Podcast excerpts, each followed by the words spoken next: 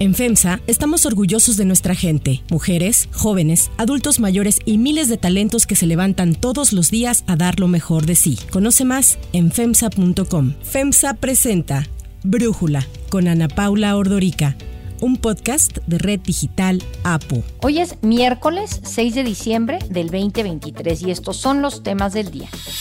La secretaria del Tesoro de Estados Unidos, Janet Yellen, llegó a México para hablar de colaboración en materia económica y lucha contra el tráfico de fentanilo.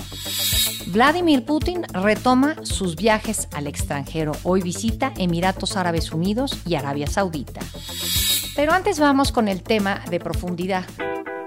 Vamos a continuar mejorando la calidad educativa y esto implica la revisión con ustedes, como se está haciendo, de todos los contenidos educativos, porque ya son otros tiempos. Ya hay que poner en correspondencia a los nuevos tiempos los contenidos de los libros de texto. A pesar de estos buenos deseos del presidente Andrés Manuel López Obrador, de acuerdo con los resultados que se dieron a conocer ayer de la prueba estandarizada de la Dirección de Educación de la OCDE, la PISA 2022, que se aplica a estudiantes de 15 años, es decir, a los que están más o menos en tercero de secundaria, de los 28 países integrantes del organismo, entre ellos México, más otros cuatro no integrantes, pues nuestro país ocupó el penúltimo lugar. Según el documento, dos de cada tres estudiantes en México no pueden hacer operaciones matemáticas simples, uno de cada dos no comprende la lectura y en ciencias uno de cada dos está en el nivel más bajo de competencia. Recientemente en México se cambió el modelo educativo del tradicional a uno con enfoque humanista, que ha sido bastante criticado. La secretaria de Educación Pública, Leticia Ramírez Amaya, ha defendido este enfoque en la educación que incluye el cambio de paradigma en el plan y programas de estudio, los libros de texto gratuitos y el reconocimiento de la autonomía profesional del magisterio. Ahora queremos una formación orientada al humanismo,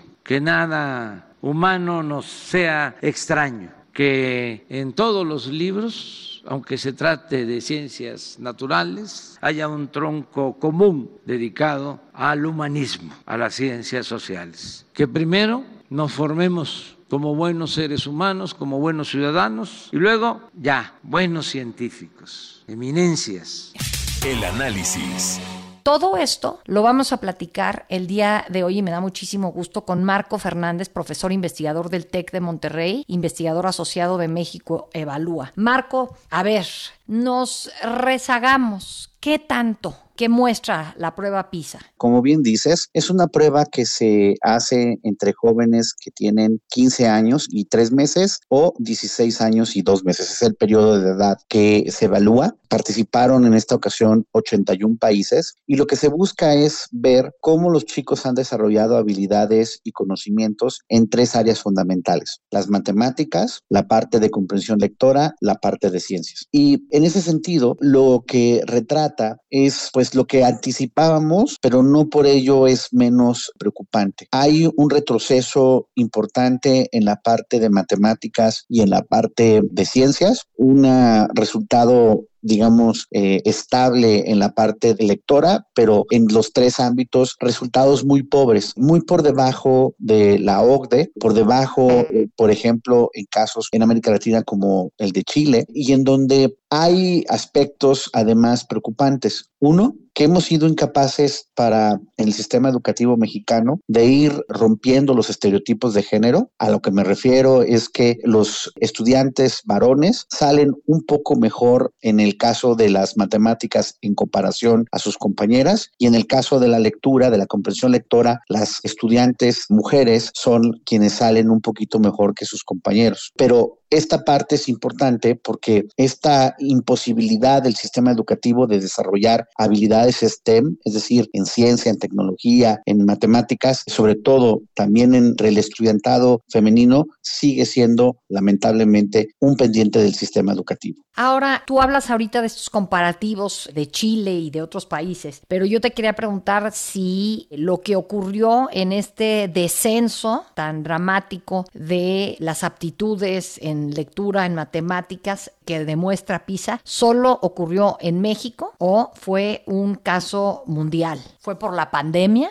Esto que mencionas es muy importante porque por un lado hay quienes dicen, no, pues es que fue la pandemia, pero la realidad es mucho más compleja. Por un lado hubo países, sí, que incluso tenían resultados mayores que México, que tuvieron caídas importantes, estoy pensando en Finlandia o Alemania, países que tuvieron, digamos, caídas más pequeñas en comparación a México, Chile es uno de ellos, y un grupo pequeño de países que incluso a pesar de la pandemia tuvo mejoras. Estamos pensando en las provincias de China participantes, en la parte de Corea del Sur y en la parte de Japón. Entonces, esto de decir fue la pandemia, pues más bien oculta que sí ha habido una serie de medidas a lo largo de estos 23 años en los que México ha participado en PISA donde lamentablemente no hemos sido efectivos para mejorar la calidad de los aprendizajes. Hay un problema muy serio, por ejemplo, en la forma en que preparamos a los futuros docentes. No hemos logrado a ellos y a los que están en frente al aula darles una capacitación en donde mejoren su pedagogía de las matemáticas o sean capaces de animar a los chicos en esta curiosidad del pensamiento científico para aplicar su conocimiento a la resolución de problemas o hemos sido como profesores poco efectivos en desarrollarle eh, a los chicos, a las chicas, esta curiosidad de seguir aprendiendo a través de la lectura, ser capaces de identificar la idea central de textos largos y demás. Esto retrata que las políticas educativas en nuestro país lamentablemente han sido poco efectivas. Llevamos cuatro reformas en estos 23 años de participación en, PISA. Hay poca continuidad y muchas de las políticas que se implementan son a partir de la ocurrencia, no a partir de utilizar la evidencia para guiar los esfuerzos educativos.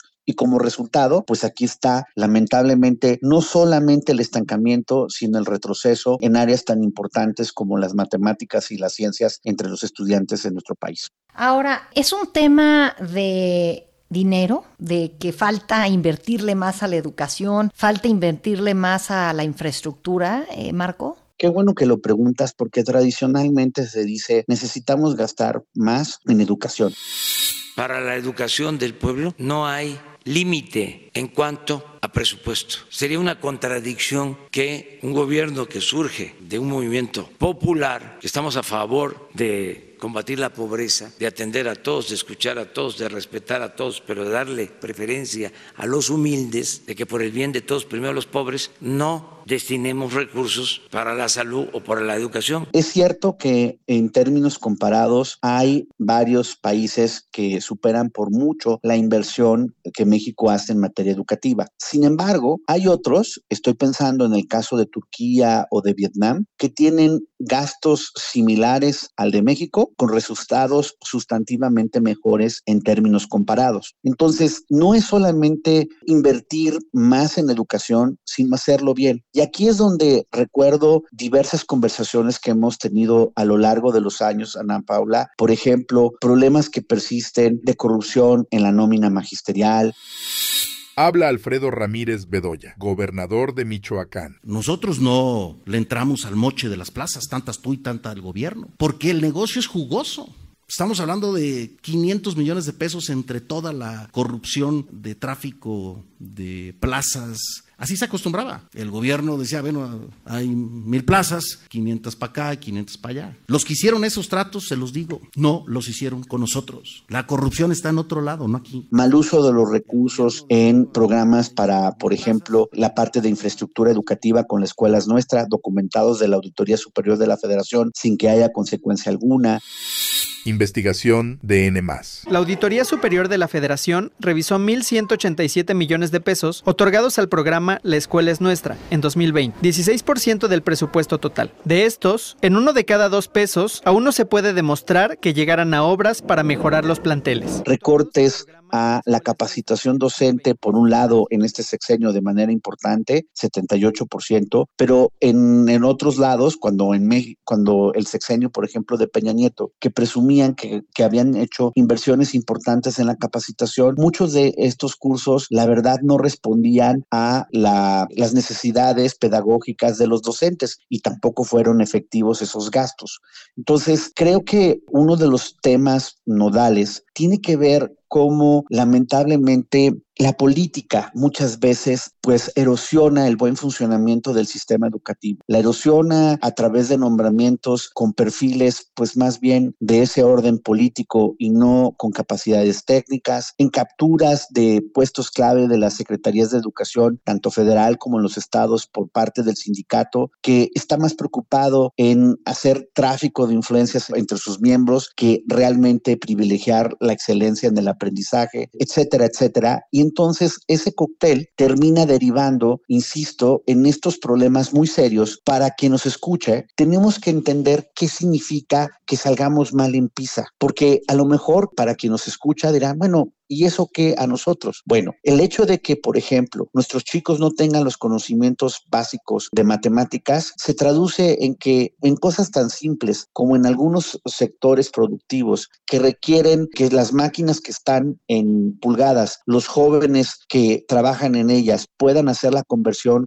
a centímetros, no lo pueden hacer. O nos refería hace poco una persona de una empresa que hacen cableado para los sistemas de automóviles que increíblemente un número importante de sus operadores no entendía la diferencia en un cable de un grosor de 0.5 centímetros a 0.05 centímetros, que obviamente es sustantivamente distinto. Estas cosas tan básicas, ya ni siquiera cosas más complejas, pues son retratos de las eh, carencias de, los, de las, eh, eh, eh, pues sí, precariedades que no hemos podido resolver en el aprendizaje del sistema educativo mexicano. Sí, no, totalmente. Digo, yo te preguntaba esto de la inversión porque vi que la UNESCO recomienda que México invierta el 8% del PIB en la educación y actualmente invertimos menos del 5%, pero también tendería a pensar que no es un tema nada más de dinero, sino de cómo se distribuye, ¿no? Este, ayer que se dio a conocer esta, este informe de PISA, eh, veía que había maestros eh, de alguna de las secciones, no recuerdo en este momento de cuál, haciendo una manifestación y la manifestación no era para pedir mejor infraestructura, más capacitación, para mejorar, no, querían mayores salarios para ellos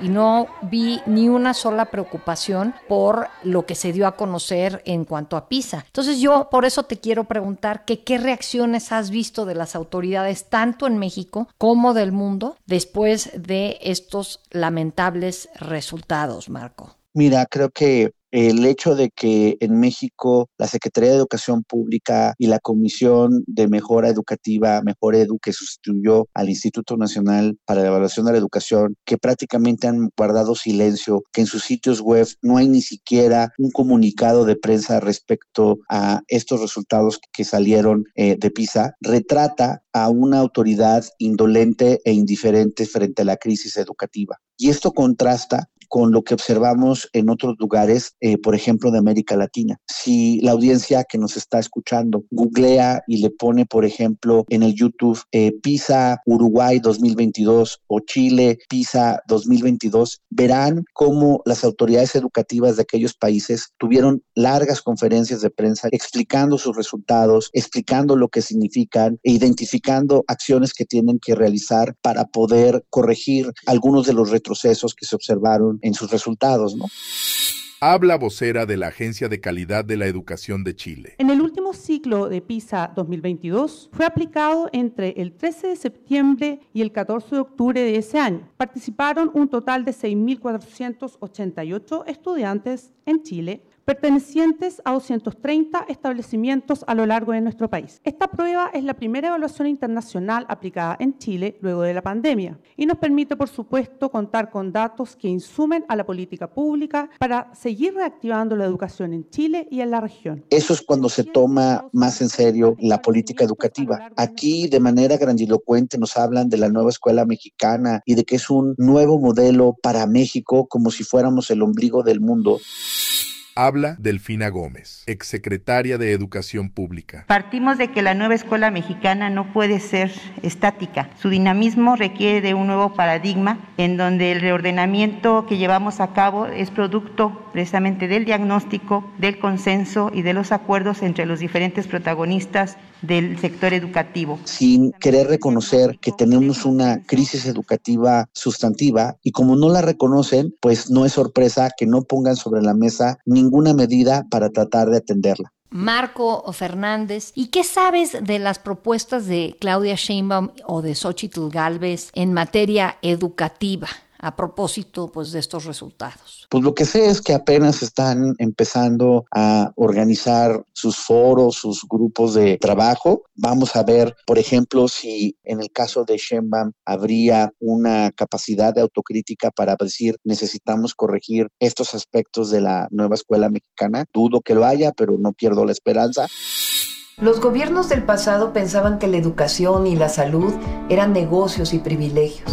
Con la cuarta transformación se recuperaron como derechos. Vamos a seguir avanzando para que ningún joven se quede sin preparatoria o sin universidad. Y en el caso de Xochitl, sí ha dicho, por ejemplo, que quiere retomar las escuelas de tiempo completo.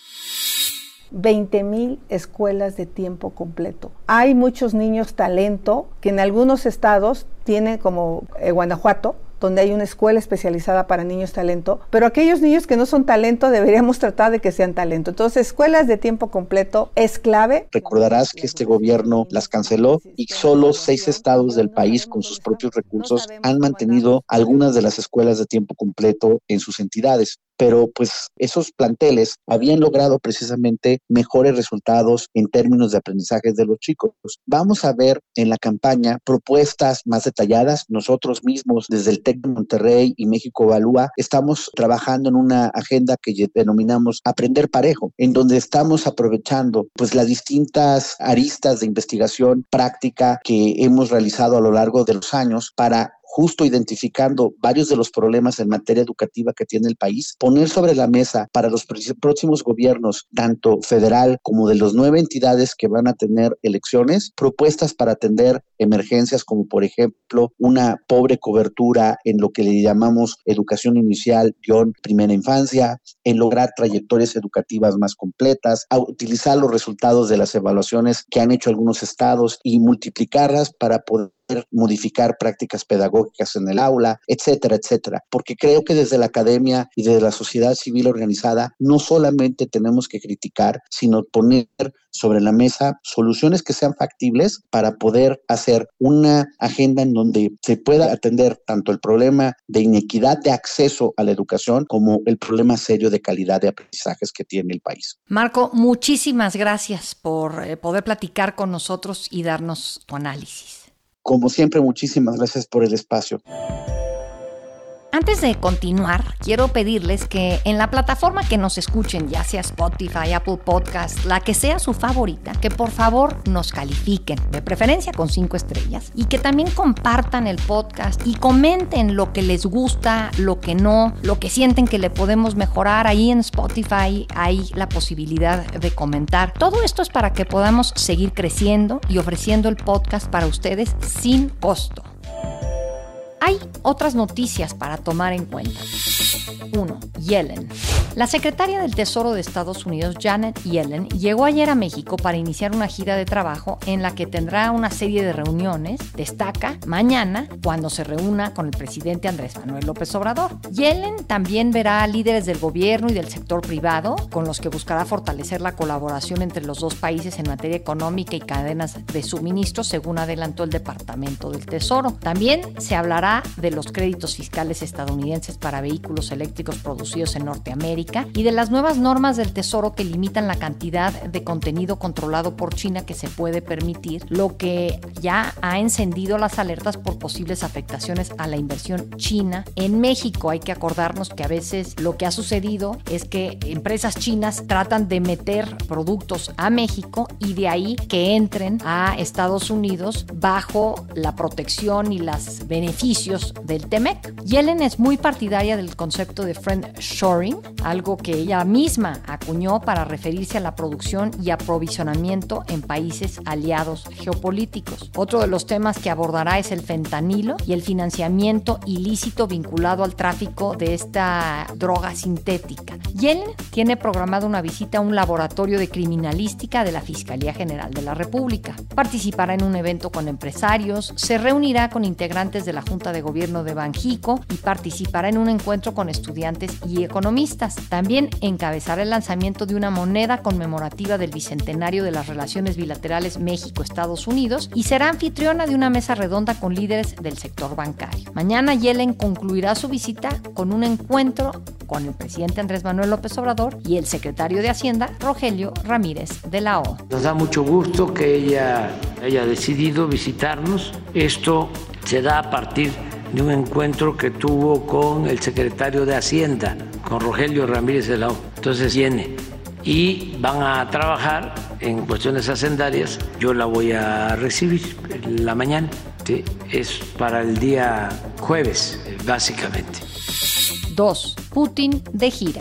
El presidente Vladimir Putin retoma hoy sus viajes al extranjero con una visita a Emiratos Árabes Unidos y Arabia Saudita, los países que son aliados a Rusia. Putin ha sido muy cauteloso con los países que visita por la orden de arresto que la Corte Penal Internacional emitió en su contra por la deportación de niños ucranianos. Ha estado ausente de grandes reuniones internacionales como la cumbre del G20 en India en septiembre y la de los BRICS en Sudáfrica en agosto. Sin embargo, ahora visitará estos dos países con quienes discutirá cooperación, comercio, inversiones, política internacional, especialmente la situación en Medio Oriente. Putin ha criticado abiertamente a Israel desde que comenzó la guerra con Hamas, ha denunciado la catástrofe humanitaria en Gaza, además de que ha abogado por la creación de un Estado palestino. El presidente ruso se reunirá con su homólogo de Emiratos Árabes, Mohammed bin Zayed Al Nahyan, quien en junio pasado visitó San Petersburgo, en donde le manifestó su apoyo respecto al conflicto con Ucrania.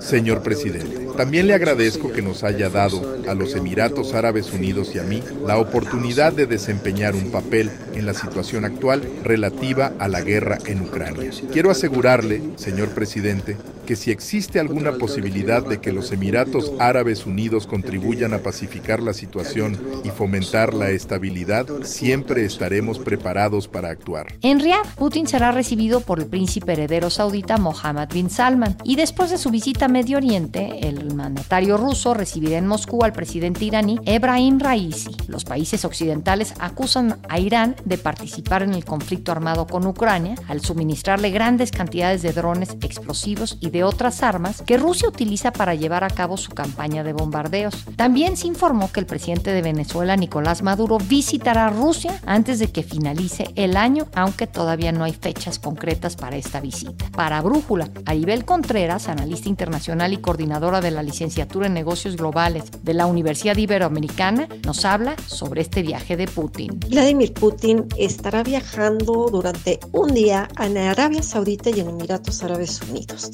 ¿Cuáles son los temas que va a abordar? Pues obvio, el tema de Ucrania, el conflicto que se da en Gaza e Israel y por supuesto pues hay que hablar de la OPEP, esta organización de los países exportadores del petróleo. ¿Por qué es que Putin puede viajar a estos dos países? Pues porque tanto Arabia Saudita como Emiratos Árabes Unidos no son parte del Estatuto de Roma, el cual pues es la base sólida para formar la Corte Penal Internacional, así que no corre riesgo con respecto a esta orden de aprehensión a nivel internacional por los crímenes de guerra que ha cometido. Importante también poner sobre la mesa que este viaje pues es un guiño a la región ya que Rusia y Arabia Saudita son los principales productores del petróleo, donde la arquitectura energética a veces pone a temblar los mercados y es una gran arma en la que Putin ha sabido mover el tablero internacional. La geopolítica y la geoeconomía se mueven en función a los sucesos internacionales que se van dando, pero Putin juega sus propias fichas dentro de su propio tablero. Así que veamos cómo es que tanto Arabia Saudita como Emiratos Árabes Unidos estarán también sacando ventaja de esta visita. Para cerrar el episodio de hoy los voy a dejar con algunos boleros.